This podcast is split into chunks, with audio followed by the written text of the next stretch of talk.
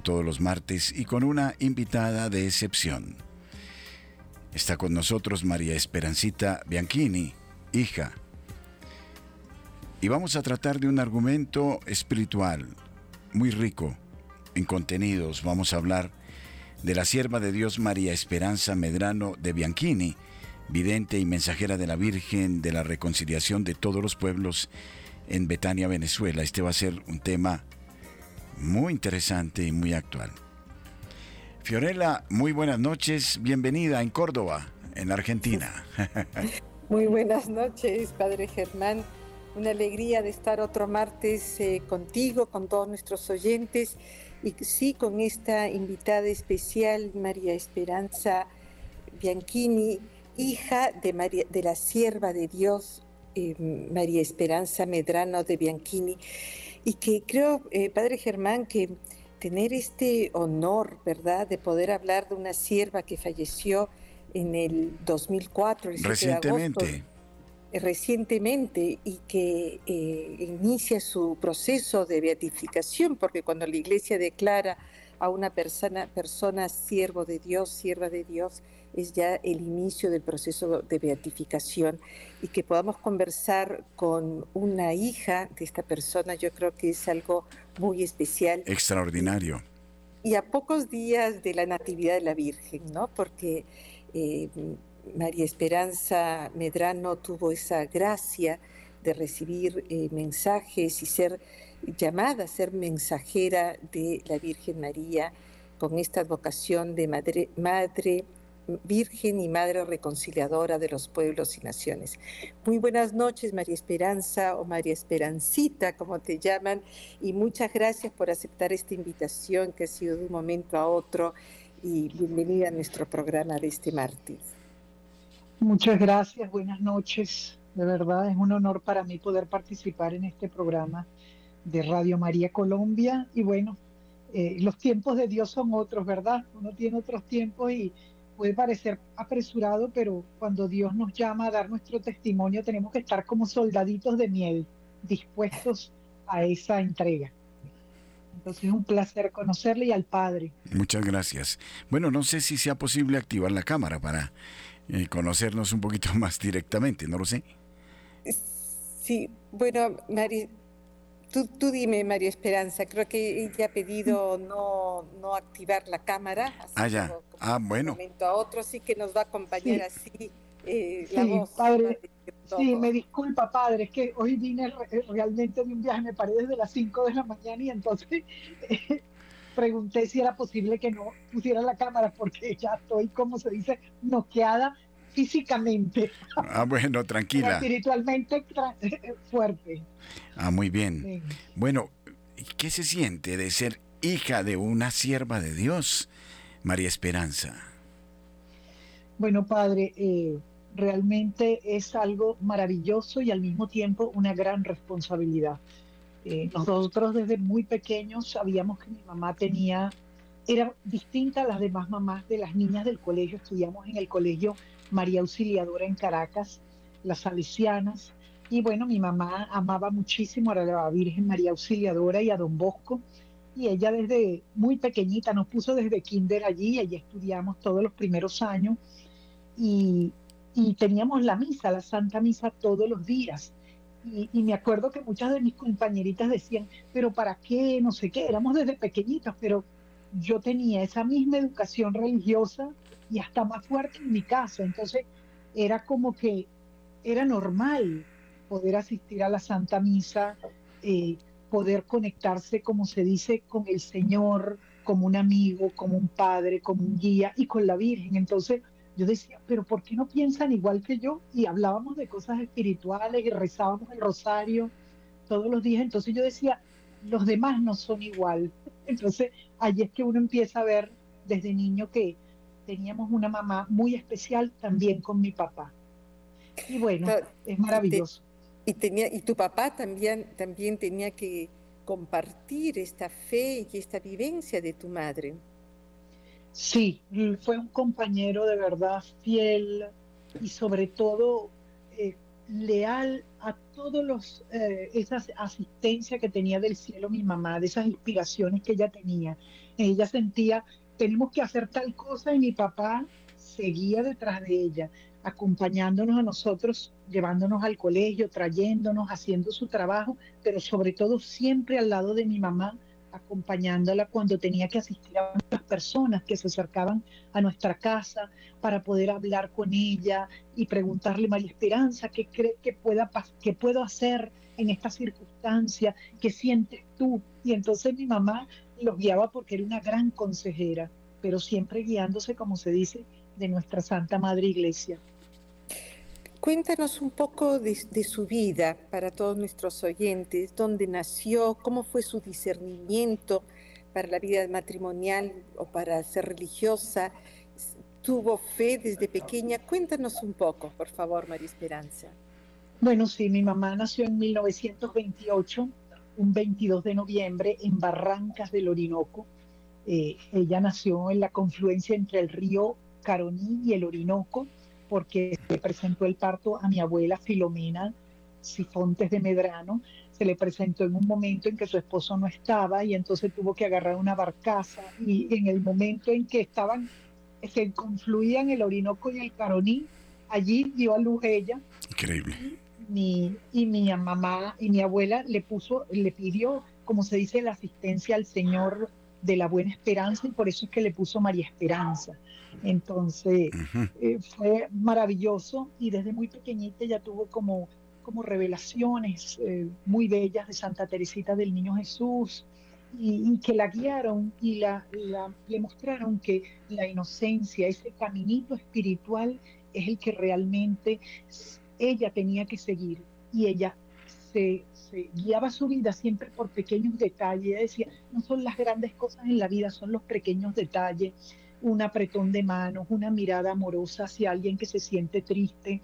Entonces, eh, fue como creciendo en eso y desde muy pequeñita sufrió físicamente de muchos malestares hasta que tuvo una revelación de la Virgen del Valle de Margarita, eh, donde la Virgen le reveló que le daría la vida y ella le ofreció su vida.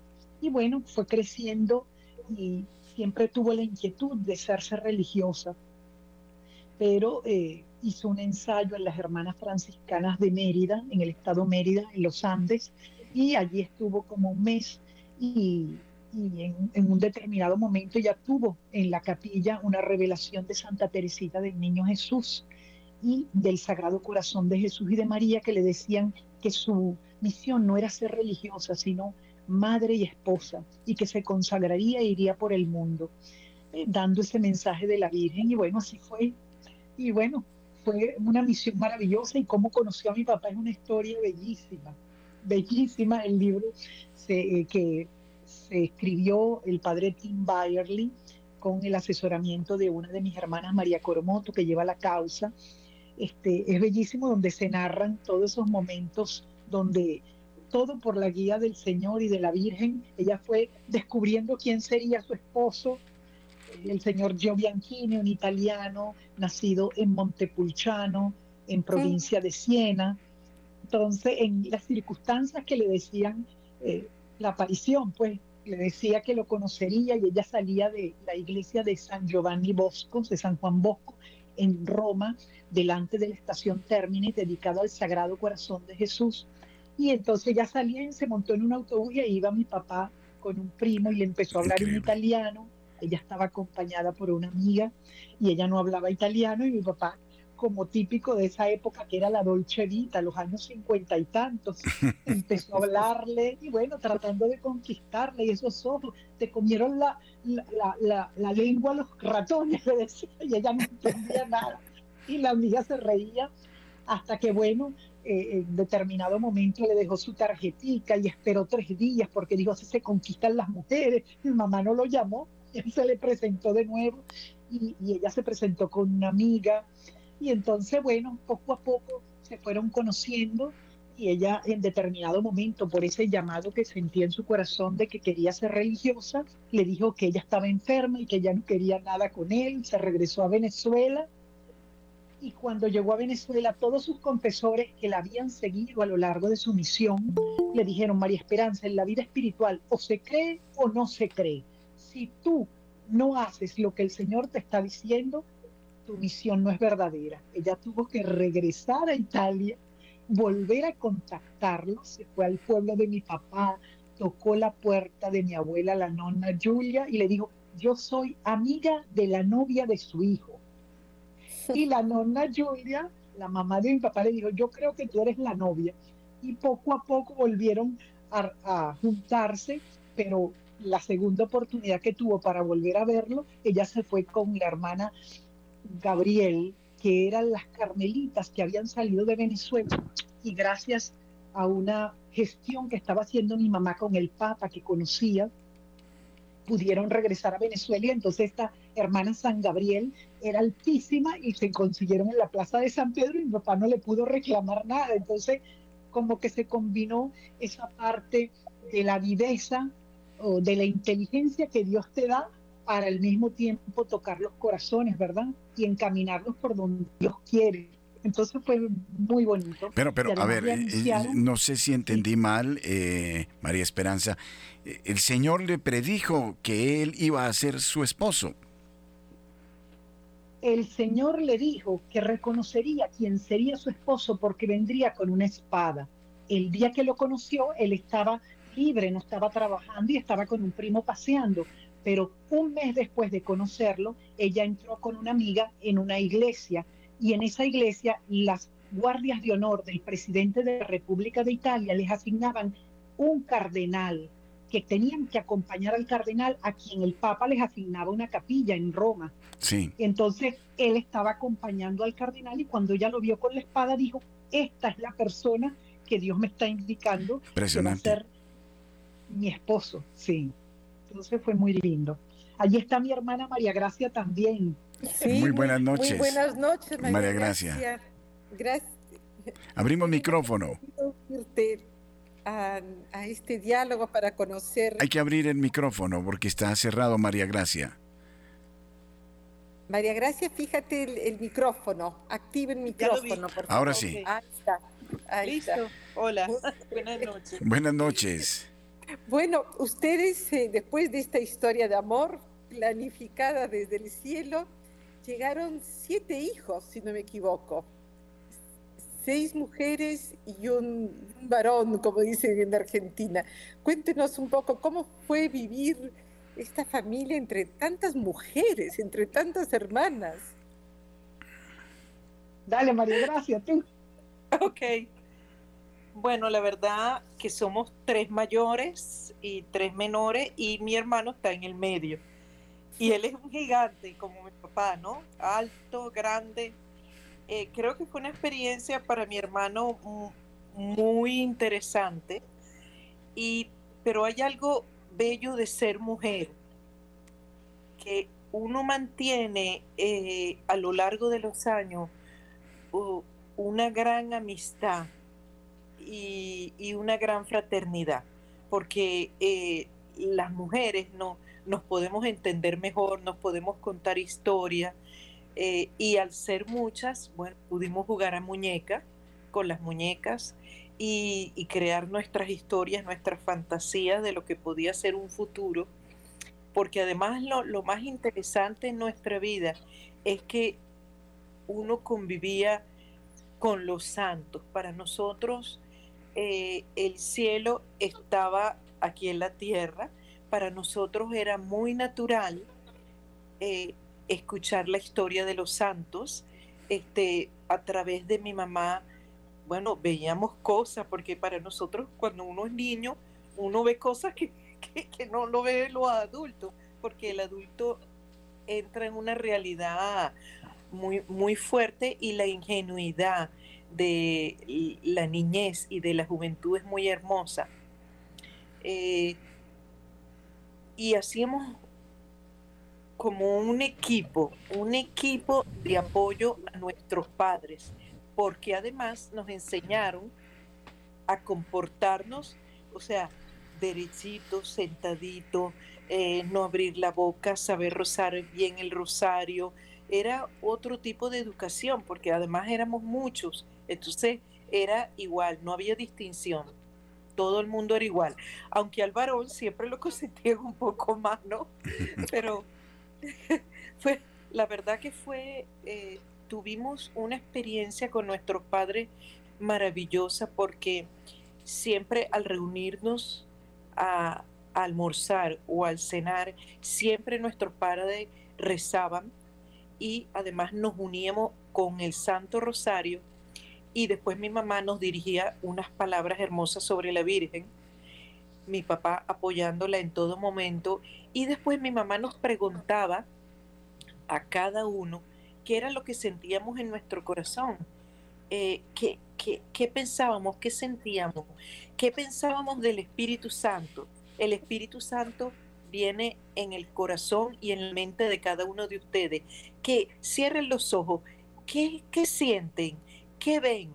Entonces, eso nos ayudó a ir desarrollando eh, esa convivencia con Cristo y con María en nuestro corazón. Pero vivirlo, sentirlo, que están dentro de nosotros, eh, como un templo. Y además que lo, lo veíamos como un gran amigo a Jesús y María una gran compañera donde nuestras tristezas y nuestros dolores nos podíamos apoyar en ellos. Era, claro, cuando salimos al colegio, ya, ya más grande, nos dimos cuenta que el mundo no era así, que uno era el raro, o sea, era otra cosa. sí.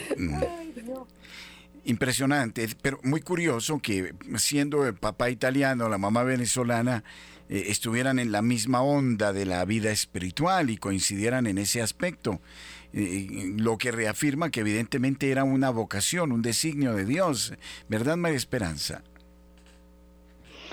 Así es, eh, mi papá y mi mamá desde el principio, bueno, él tuvo como un despertar también con mi mamá.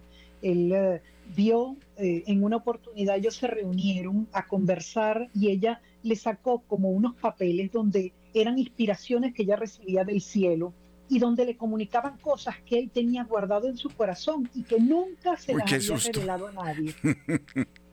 Entonces él dijo, ¿qué es esto? Es como que me han abierto el alma y me han sacado cosas que yo tenía en mi, en mi mente. Y entonces eso como que le fue desmoronando la idea de que él, ella era, podía ser como cualquiera persona. No, tenía algo y era y, y él siempre nos decía, él perteneció a la acción católica italiana y él decía, lo que me decían esas palabras era como que teníamos que luchar por un mundo mejor y ella iba a ser esa compañera fiel que me iba a ayudar a sacar lo mejor de mí. Entonces formaron un equipo maravilloso con nosotros, cómo nos ayudaban, mi papá nos enseñaba cómo se limpiaba, mi mamá cómo se cocinaba, vamos a hacer todo esto juntos y nosotros, bueno, siempre guiados por la mano de ellos porque tuvieron como esa autoridad y al mismo tiempo esa dulzura para ir mostrándonos esos caminos del amor de Dios. De verdad, en todo momento se veía el amor de Dios, de la Virgen, de la Sagrada Familia. Entonces uno trataba en lo posible cuando rezábamos el rosario fervor, porque mi mamá decía, no como unos loritos, se tiene que rezar así, pensando lo que estamos pidiendo, y, nos ocurrían unas cosas de verdad maravillosas. Nosotros pasamos un largo periodo de nuestra adolescencia en Italia, en el año 75, 1975, que fue el año santo, desde el año 69, y muchas veces había dificultades para pago de cosas. Mi papá trabajaba en, haciendo muchas actividades y nosotros en el colegio y mi mamá llevándonos, trayéndonos. Y entonces había dificultades muchas veces y en una oportunidad tuvimos una experiencia que de acuerdo que se tenía que pagar el alquiler, faltaba una parte del, del pago del alquiler. Y entonces mamá dijo, hijos, tenemos que unirnos y rezar el Santo Rosario con fe. Terminamos de rezar el rosario con mucha fe pidiéndole al Señor y mi papá y mi hermano tienen que salir a comprar como pan, algo que iban al automercado.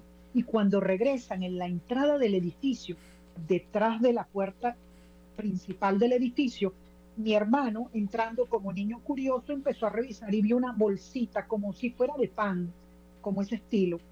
Y entonces, cuando le dice, ay, mira, papá, lo que conseguí aquí. Y cuando abre la bolsita, había dinero.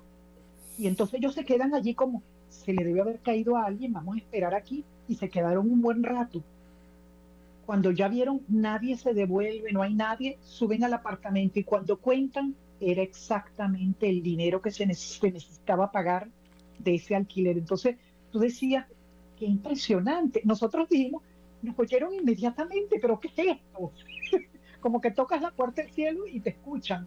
Pero era por ese fervor de mi mamá y esa confianza absoluta en ese amor de Dios, de verdad que fue algo maravilloso. Y como eso, muchísimas oportunidades, también cosas como sobrenaturales, donde te convivíamos, como dice mi hermana María Gracia, el cielo se unía a la tierra y tú decías, aquí estoy, ¿qué, qué puedo hacer? ¿Qué puedo hacer, Señor? Estoy aquí a tu disposición, que era lo que mi mamá nos decía.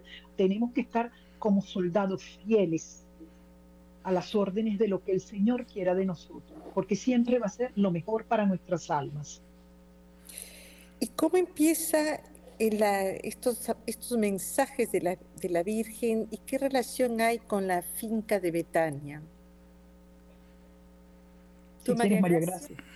Bueno, eh, ya desde muy joven, mi mamá sentía en su corazón a Jesús y ella nos contó que él era como su maestro, que la iba ayudando a comprender lo que la rodeaba, lo que era el mundo y lo que el Señor quería, eh, quería de ella.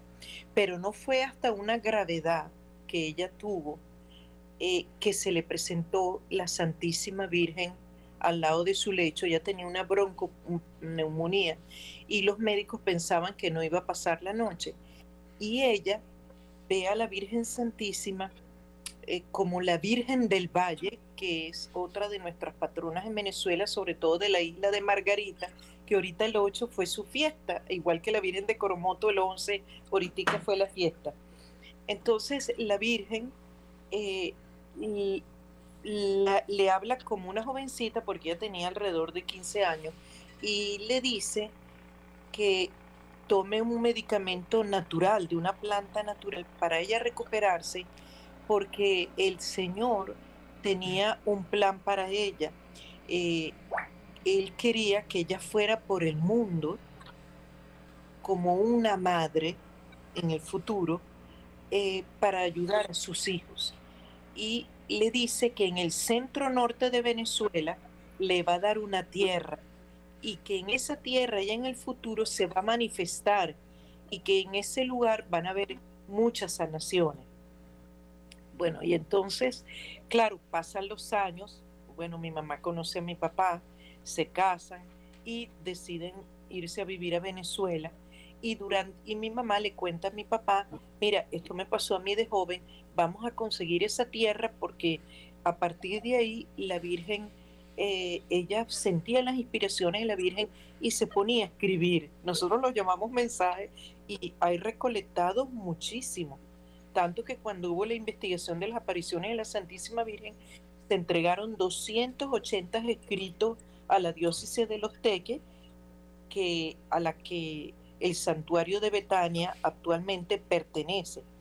Entonces, este... Perdón, quisiera aclarar que para todos nuestros oyentes que estas apariciones han sido eh, reconocidas por el obispo de los, Teques, ¿es así? Es así. Monseñor Pío Bello Ricardo, en 1987, un 21 de noviembre, después de haber hecho el estudio correspondiente, eh, él aprobó las apariciones y las declaró eh, auténticas, sobrenaturales y de origen divino. Esa carta pastoral uno la puede buscar por internet sobre las apariciones en Finca Betano. Pero yo quisiera, mm, antes, no sé, eh, Fiorella, preguntar a estas hijitas ¿Cómo, ¿Cómo, veían a la mamá? Si eh, ya tenía desde antes alguna manifestación extraordinaria. Eh, yo creo que a ustedes como jovencitas en su momento les debió impactar una cantidad de signos en ella o no. Bueno, claro que sí, pero vivimos muchas experiencias sobrenaturales, pero para nosotros era algo tan natural que nosotros no distinguíamos lo que era la realidad del mundo, porque para nosotros eso lo hemos vivido desde pequeña. Y para nosotros eso era normal. Y resulta que después nos dimos cuenta que no, que no, que no todo el mundo tenía, digamos, estas gracias de poderse, eh, digamos, contactar con el cielo o de oler perfumes de rosas o, o ver de repente en tu casa caminando como un ángel, pero tú pensabas, no sé qué era el de, o ver un cuadro de Jesús o de María y que ellos te sonrieran, para nosotros era de lo más natural. Increíble. Pero sobre todo, ver a mi mamá, bueno, ella tuvo muchas manifestaciones, pero ustedes saben que ahorita no se puede hablar mucho de eso, porque ella, eh, la iglesia le abrió una causa para su beatificación y canonización en el año 2010. Y actualmente esa causa ahora está pasando desde los Estados Unidos, porque ya que mi, mi mamá falleció en los Estados Unidos, y los últimos 10 años de su vida, ella llevó a cabo varias visitas de charlas marianas con, con el permiso del obispo de Los Teques, que le escribió una carta y con eso ella viajaba. Y fueron tantas, tantas personas, tantas las conversiones, que en el momento que ella falleció, la iglesia norteamericana nos buscó y nos dijo que querían abrirle una causa. Y así fue como comenzó todo esto. Esto sucedió en Metuchen, en, eh, New Jersey. En Metuchen, en, New Jersey. El, obispo Paul Bukowski. Actualmente nuestro cardenal, eh, eh, su eminencia Monseñor Baltasar Porra, está ahorita muy abocado a abrir las causas de varias personas en Venezuela y ha tomado la causa de mi mamá para trasladarla a Venezuela. Entonces, ustedes saben que no se puede hablar mucho de esas cosas y sobre todo de, bueno, de las gracias, de los dones de ellos, porque hay una aparición y con una persona de que habla con la Virgen, que ha dejado escritos y tiene, digamos, ciertos regalos. Entonces, eso te lo vamos a dejar a la iglesia para que ellos continúen eh, su investigación. Pero en, Aleteya, que, que, es una agencia muy conocida, católica, habla de una experiencia de bilocación que tuvo tu mamá. Es correcto. Eso, eso está publicado. No, sí, no, no, no. Hay varias publicaciones, pero la iglesia nos ha pedido mucha prudencia eh, eh, en tocar estos temas. Entonces nosotros eh, queremos respetar eso. Bueno, entonces háblenos de, de, esta vocación o cómo María se presenta, porque creo que este tema de la reconciliación o que ella quiere ser reconciliadora de los pueblos es tan necesario en estos tiempos. Ustedes lo viven también en Venezuela.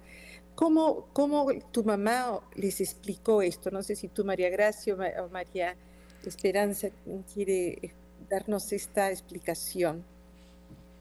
Bueno, creo que le toca a tu Esperancita, pero yo quisiera agregar algo para continuar como la historia eh, de que mi papá y mi mamá buscaron esa tierra y finalmente en el año 73, 1973, la consiguieron porque la Virgen dejó unas descripciones de que la tierra era cruzada por un río, que había un trapiche, que es donde se prepara, este, digamos, jugo de caña, se hace papelón, este, que había una gruta y que ella además la reconocería porque ella se iba a manifestar como una mariposa azul, había una casa vieja y, el socio que compró la finca con ellos vio primero el lugar y les dijo, yo conseguí un lugar que se parece muchísimo a lo que las descripciones en la Virgen y cuando mi papá y mi mamá fueron, inmediatamente se dieron cuenta que ese era el lugar.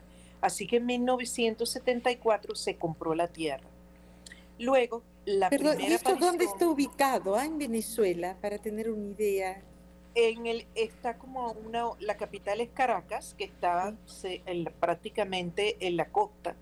Y cuando uno puede bajar al, hacia el sur eh, hacia el sur oeste y entonces ahí a una hora de Caracas exactamente queda el santuario de Betania.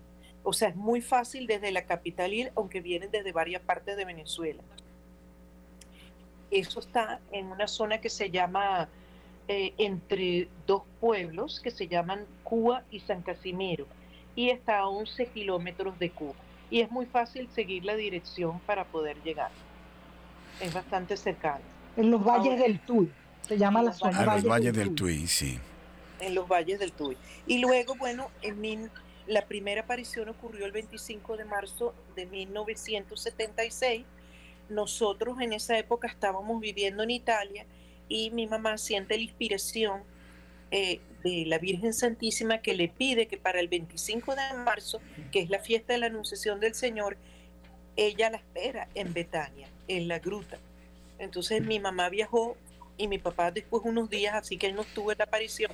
Y mi mamá se, eh, se reunió con su grupo de oración porque ella formó un grupo de oración muy grande durante toda su vida.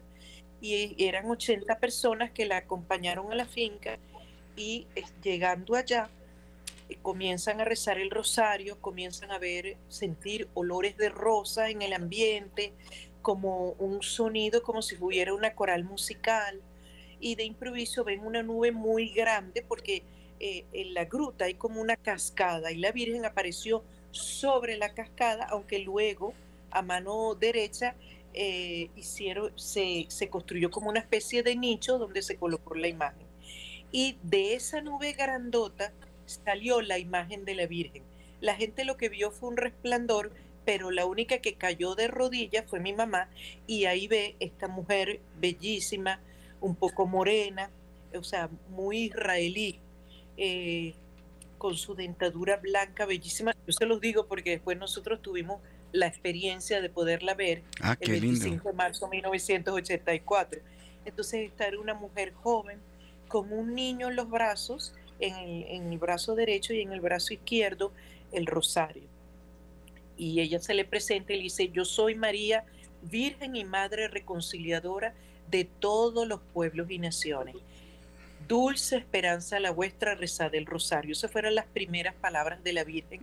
Y claro, mi mamá quedó impactada y ahí ella, la Virgen, le habla largamente sobre la humanidad, sobre la humanidad entera y de que ella ha venido con un mensaje de reconciliación del hombre hacia Dios, del hombre consigo mismo, del hombre con su familia y con todas las personas cercanas.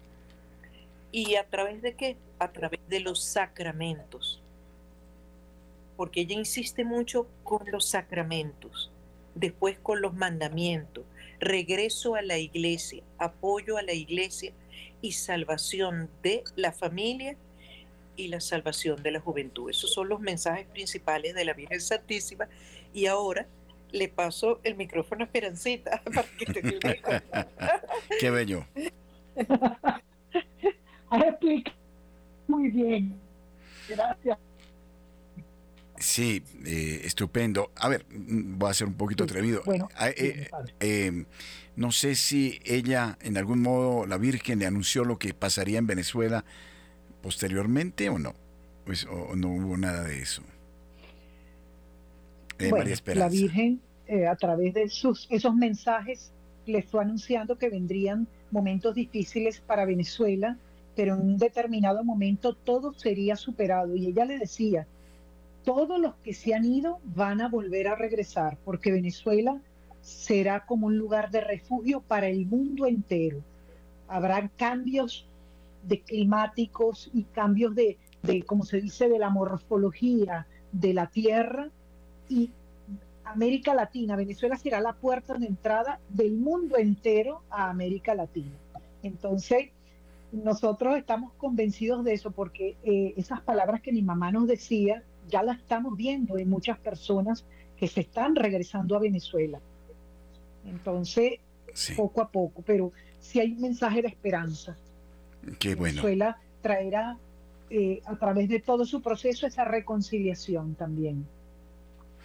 Bellísimo. Además, creo que cuanto ha caecido en Betania es de actualidad, me parece, no sé, Fiorella.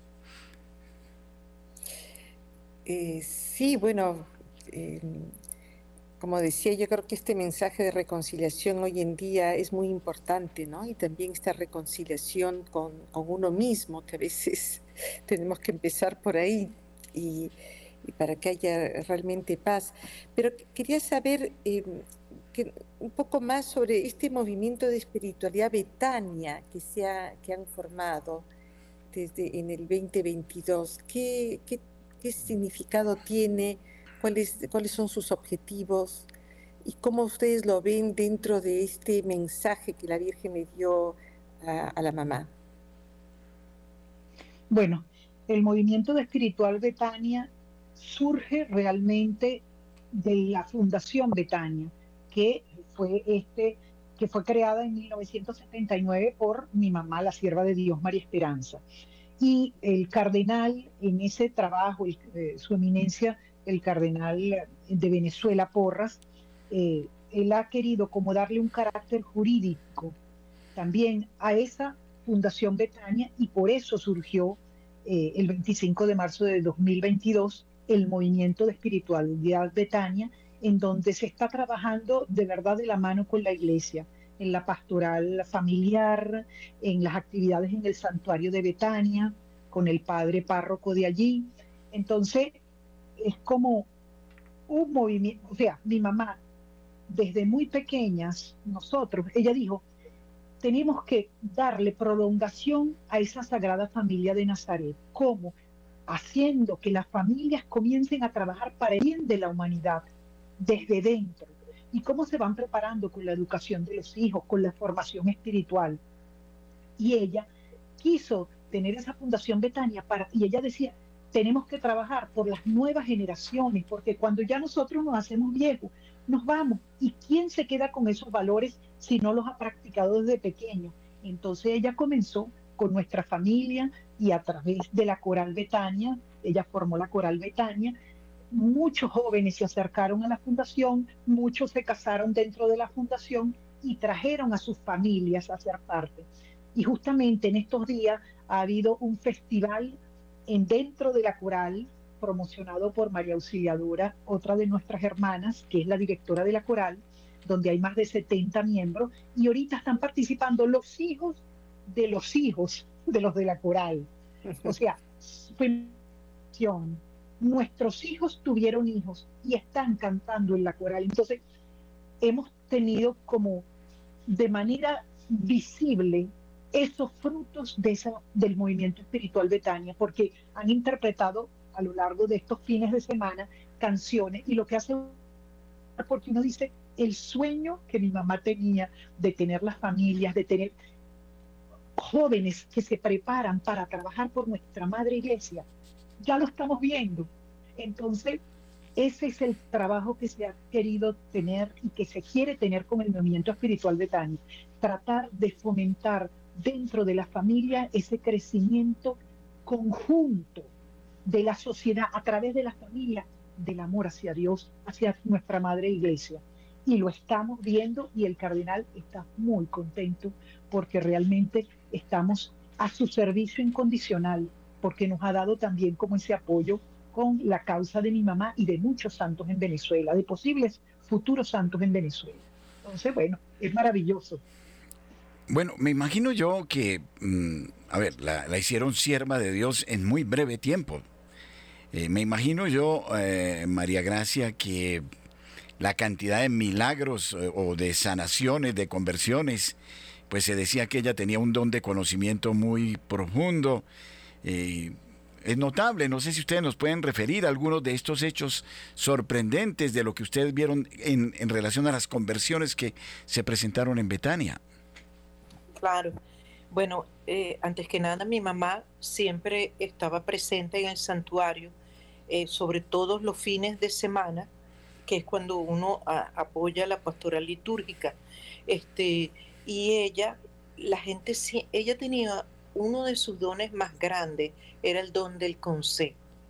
Entonces, eh, la gente a veces se acercaba a buscar un consejo o que tenía una gran tristeza la gente por dentro, o algún familiar había fallecido, o, o la gente venía con una enfermedad. Entonces ella los dirigía a la Virgen Santísima, porque realmente quien hace los milagros es Dios y la Virgen intercede y entonces mi mamá era un instrumento que ellos utilizaban para el acercamiento de las personas, porque a veces las personas eh, quieren tocar, quieren ver, ¿no? Entonces ella tenía, veía a la persona a los ojos y le decía, hija, no te preocupes, mira, reza esto, y regalaba paqueticos, todavía esa es una labor que nosotros hacemos, un paquetico de cómo se reza el rosario, imagen de la Santísima Virgen. Era, eh, de verdad la gente se sentía muy tocada y de los grandes milagros que yo vi con mis ojos fueron gente ciega que de improviso, bueno, mi mamá le decía, venga, venga aquí a la gruta, y le ponía agüita en los ojos y al rato la persona, veo, veo, o, o le ponía agua en las rodillas las personas que estaban en silla de ruedas y la persona comenzaba temblando así, se levantaba y salía caminando del santuario. O gente enferma de cáncer que se sentía muy mal y se iba tranquilo a su casa y después nos llamaban que se había hecho el examen y ya no había más células cancerígenas.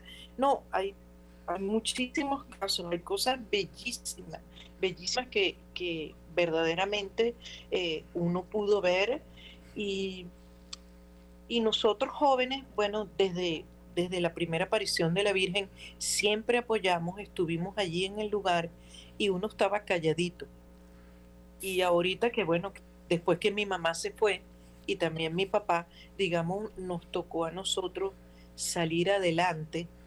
Y por ejemplo, eh, como explicó mi hermana, nosotros tenemos varias actividades, sobre todo en cuanto al apoyo del santuario, todo lo que es la construcción, por lo menos esa es la labor a la que yo pertenezco, en hacer proyectos. Ahorita se está construyendo la capilla del Santísimo, hay varias obras y también dentro de la finca, porque la Virgen eh, le pidió a mi mamá que se hicieran lugares con jardines y con donde se les fuera dando importancia a los santos, a las advocaciones de la Santísima Virgen, a Jesús como el buen pastor, a, a los miles de peregrinos que vienen y uno les realiza una visita guiada, que es muy interesante, porque a través de las visitas guiadas tú vas explicando imágenes, este, por ejemplo, de la vida de la Santísima Virgen o eh, las diferentes advocaciones del mundo, uno cuenta la historia, porque al cristiano le, le hace falta más conocimiento. Y uno está allí, bueno, por lo menos yo creo que uno tiene la oportunidad de poder enseñar, evangelizar, educar, imprimir un sello en el corazón de las personas de que Dios está entre nosotros, vive entre nosotros, que Dios no es sordo, no es ciego, no es mudo y que escucha nuestras oraciones verdaderamente. Y entonces encender esos corazones para que aprendan a ver al mundo como Dios lo ve, con su gran amor. Claro. Y me imagino que aún, María Esperanza, eh, los, eh, las bondades de Dios y de la Santísima Virgen se siguen derramando en Betania o no? Continuamente. Continuamente. Y la Virgen nunca se ha ido. Hace, e, ella siempre se sigue manifestando. Hace poco, hace como unas dos, tres semanas, eh, yo me estaba yendo y habían unos jovencitos que habían cruzado un puentecito, porque hay que cruzar un puentecito para ir hasta la gruta. Y dijeron que había venido una señora vestida de marrón y resulta que era la época de, o sea, era muy cercana a la fecha de la fiesta de la Virgen del Carmen. Y es una señora que cargaba así como unos pañitos y estaba vestida de marrón, me describe, porque eran los niños de la zona. Entonces, la Virgen, ella se sigue manifestando y además sobre todo la mariposa azul, cuando vienen los peregrinos, empieza la mariposa azul que sale y se te mete por acá y se vuela por acá. Y, y después la gente cuando llega a sus casas nos cuenta que una mariposa azul entró dentro de su casa teniendo todas las ventanas cerradas y que la petición que le hicieron a la Virgen es concedida. Además la gente se lleva el agua de la gruta con una fe tan grande. La gente llega triste y la gente se va feliz que te quieren dar besos, que te quieren dar abrazos, porque sienten algo que los sacude, que los conmueve, porque Betania es para dar esperanza. es darse continuamente sin esperar nada a cambio. Eso es lo que el Señor nos pide continuamente y María Santísima. Es significativo también el nombre que la Virgen le propone poner. La casa de Betania. La casa donde Jesús reposaba, donde eran, eran tres hermanos que se querían, que había paz, había alegría, y ahí se sentía bien eh, Jesús. Padre Germán, ¿qué te parece si abrimos el teléfono a, las llamadas telefónicas?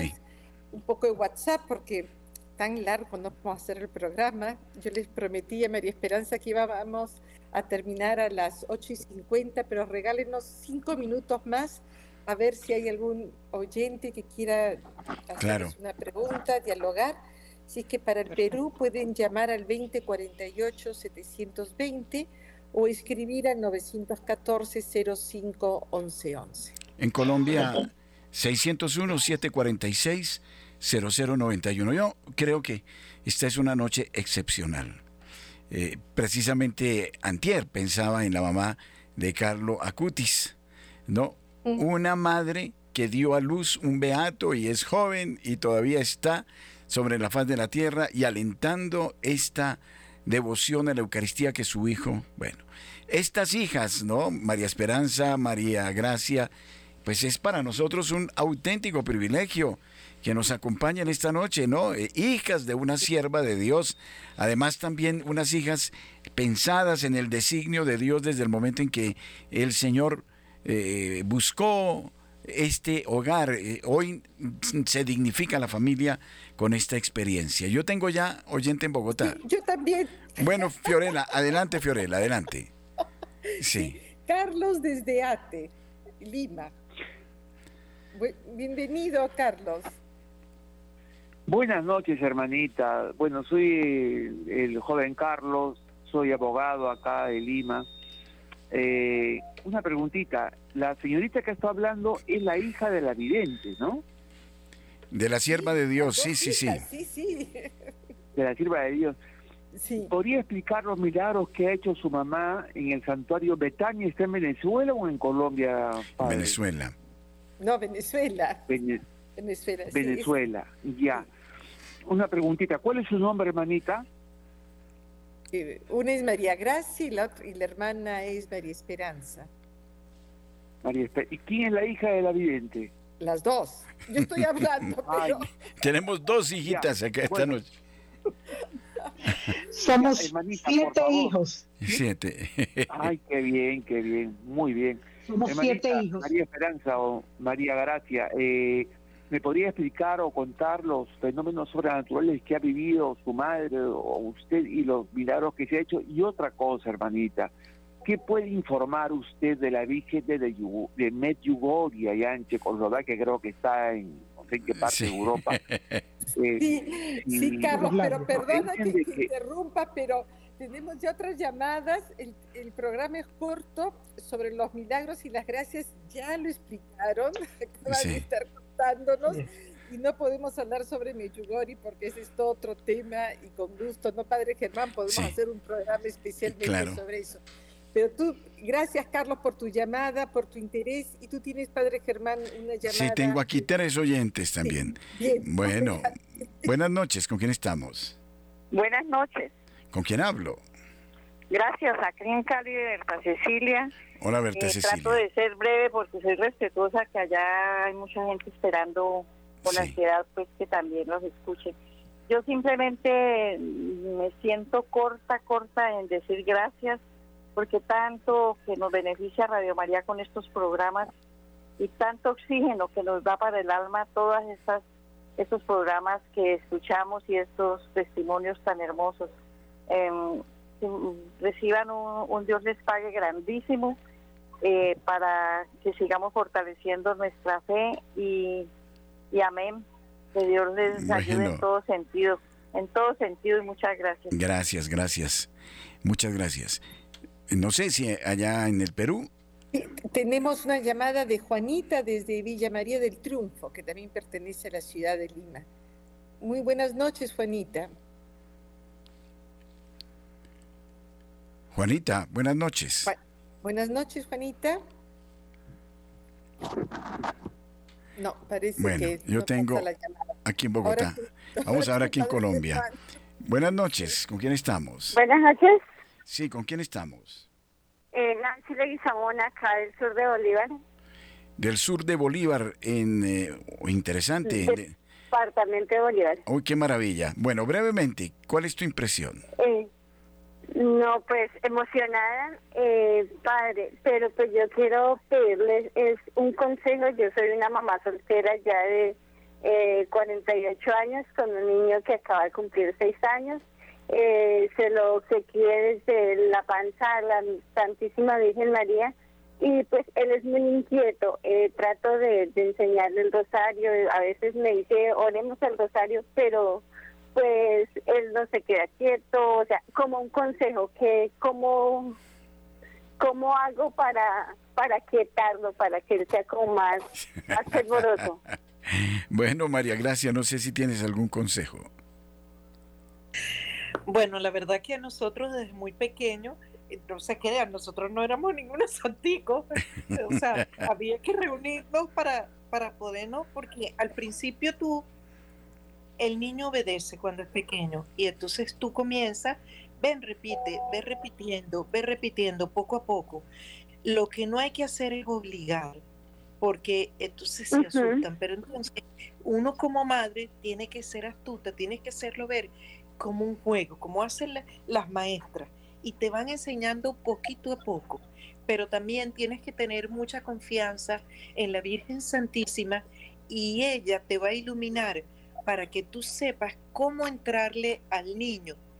Pero a medida que tú rezas el rosario, poco a poco, ese corazón de ese niño se va a ir ablandando y va a agarrar un cariño inmenso a la Virgen Santísima. Toma tiempo, pero es seguro. Así que mucho ánimo vamos a estar rezando por ti y por tu niño, porque yo sé lo duro que debe ser. Así que cuenta con nuestras oraciones. Muchas gracias. Amén. Eh, mira, el niño se llama Daniel Mateo. Daniel Mateo. Bueno, muchas gracias. Dios lo, Dios bendiga. gracias. Que Dios lo bendiga. Amén. Fiorella. tenemos a Juanita que parece que ha vuelto a llamar. Buenas noches, Juanita. Buenas noches, hermanito. Y bien al padre Germán Fiorella y a las dos invitadas de lujo. Gracias por su testimonio, gracias y este, esperanza. Eh, bueno, yo quiero dar testimonio de que hace desde la desde la pandemia empezamos a hacer un rosario por las almitas que morían en pandemia y de ahí nos hemos quedado rezando el rosario todos los días y un grupo de personas que nos unimos así a nivel nacional y bueno, por las necesidades también creció, peticiones de salud, peticiones de muchas índoles. Y ahí vamos en el Rosario, eh, luchándola por temas de lo que los que las personas a veces nos acercamos con algún interés y cuando no hay resultados se molestan o se van, se retiran. Pero bueno, la Virgen Santísima es muy generosa, muy buena, muy misericordiosa. Mm. Y quería hacer una preguntita. Yo estoy eh, operada de los ojos y siempre le digo en mi mente a la Virgencita, ¿no? Virgencita de Lourdes, le digo, dame un poquito de tu agua para limpiarme mis ojos. De así hago así peticiones, pero ahora al escuchar el testimonio de, de las dos hermanitas, este me ha, me emocionado y digo cómo pudiera recibir eh, o, buscar formas de conectarme para que eh, pueda pedir este, la agüita del manantial o de, la gruta donde están ustedes. No sé, espero su respuesta con mucha esperanza. Bien, Juanita. y confianza. Bueno, se puede comunicar por eh, las redes de, del movimiento de espiritualidad Betania, www eh, movimiento de espiritualidad Betania y entonces ahí bueno va a conseguir toda la historia de Betania y ahí uno hace las peticiones. Qué bien. Aquí tengo un, un, último oyente, no lo sé si lo podemos recibir, Fiorella. Sí, tenemos tres minutos. Bueno, rapidito. Buenas noches, ¿con quién estamos? Aló, buenas noches, Padre Germán. ¿Con quién hablo? Isabel Ordóñez. Sí, Isabela, breve. Ah, estoy feliz escuchando. Yo aquí en Bosa pertenezco a la parroquia Betania, Amigos de Jesús. Ajá. Es muy hermoso y me gustaría mucho que Dios me diera vida de ir a conocer allá. Esa hermosura que estaba narrando.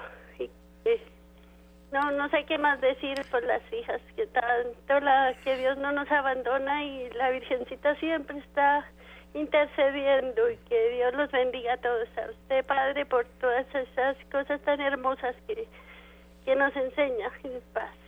Bueno, un abrazo. No es casual, ¿no? Que tengamos una parroquia en, eh, en la diócesis de Suacha, de Betania. No, este es de la diócesis de Fontibón. Ah, de Fontibón, de Sí, Fontibón. señor. Aquí. Ya, ok. Sí, gracias, Padre. Bueno, Dios me la bendiga. Dios me la bendiga. Gracias, Eh, Padre, sí, tenemos que ya irnos casi, casi. irnos. Sí, porque si no nos van. Eh, Pero una preguntita final. eh, Usted es, es un poco egoísta esta pregunta, María Esperanza, María Gracia. ¿Ustedes eh, han venido a Colombia? Nunca. Nunca. Al aeropuerto. No al Yo no, mi, hermana María Coromodo y María Auxiliadora sí eh, Ah, tuvieron oportunidad sí. porque tuvimos unas invitaciones marianas para charlas marianas en tanto en Argentina como en Perú. Y de regreso hubo una parada en Colombia. Ah, pero bueno, en esa entonces, misma parada yo no estuve. Si nosotros las invitamos a Colombia, vendrían. Con muchísimo gusto. Con mucho Nosotros gusto, queremos a gusto. Colombia, es nuestro país hermano. Claro, y es urgente que vengan, porque creo que si la Virgen es la madre de la reconciliación de los pueblos, eh, ahorita tenemos que reforzar estos lazos de dos países hermanos como son Colombia y Venezuela. De modo que esperamos, eh, bueno, espero que me de repente eh, Fiorella no, me, me dé el contacto para estar con ellas y el tiempo se nos va a acabar. Fiorella, despide. Sí. Muy buenas noches a todos. Muchas gracias porque se va la conexión y empieza nuestro programa en el Perú. Un abrazo a las dos Marías. Arrancó.